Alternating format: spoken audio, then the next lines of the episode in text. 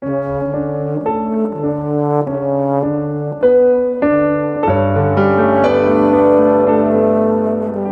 兄姐妹平安，欢迎收听天天聆听。这个星期我们继续会看阿摩司书，今天我们会看阿摩司书第二章第六节到第三章第二节，题目是以色列人的罪。阿摩司是一个西元前七八六年到七四六年之间，当时候是约阿施的儿子耶罗波安二世统治以色列国。然后就是乌西亚统治犹大国，那个时候的国家的背景是南北国政治平静，经济富裕，埃及、亚述两大的强国都处于军事衰败的一个状态里面，而且北国在军事上颇有成就，国土扩张，贸易发展，社会上贫富差距非常的大。就好像今天的资本主义的社会一样，那个时候的宗教是怎么样呢？那个时候他们就是敬拜耶和华与迦南的地方宗教纠缠不清，有如中南美的基督教和当地的神秘宗教一些精灵崇拜问杂一样。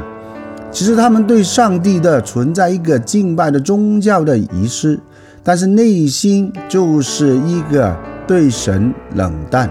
那一些他们也不知道自己是信那一个宗教，信仰到了不伦不类的地步。那个时候的神职人员，这样的信仰的堕落，他们也没有去好好去教导指责，为着一些利益，甚至不允许一些对宗教认真的人，对一些不伦不类的一些宗教人士，他们就是就是拦阻他，指责他。所以呢，那个时候我们看以色列人的罪性是怎么样得罪神呢？第一，他的罪性就是在社会不公平，财富主导一切，使公义受到阻碍。为了银子卖掉了艺人，审判不公义，贿赂影响司法公义。为了一双鞋子卖掉了穷人，再就把那一些负债者作为呃奴隶。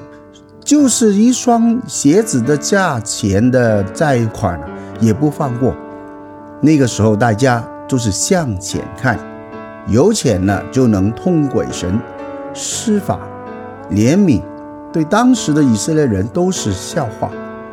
第二个就是行淫，就是他们父子同同一个女子行淫乱，亵渎神的名。女子可以指巴力当时候的异教的神的庙中的庙妓，不管是宗教上的那个神迹，还是那个生活中的共妻，都是律法不允许的，也是人类的道德观念上不许可的。其实夫妻以外的性行为已经是不讨神喜悦的，他们甚至父子同一个女子行淫，罪上加罪。第三就是偶像面前使用抵押的衣服铺着啊躺卧，所当的衣服的意思就是指着披肩型的外衣，就是晚上可以作为一个被铺。所以呢，摩西规定债主在日落之前归还那个负债人所抵押的外衣，意思是什么呀？晚上可以很冷的时候，他们仍然可以得到那皮肤的温暖。啊！但是那些人不理啊，主要是要他们还款啊，也不理他们生死，所以到最后就是受罚人的那个罚金罚款，用来就是买酒给拿西尔人分泌出来的侍奉者喝。所以弟兄姐妹，今天以色列人的罪跟我们有什么关系？今天对我们有什么提醒呢？创天造地的主是掌管万有的。而且被造的人都是有一个计划要成就，而不是他来成就你的计划。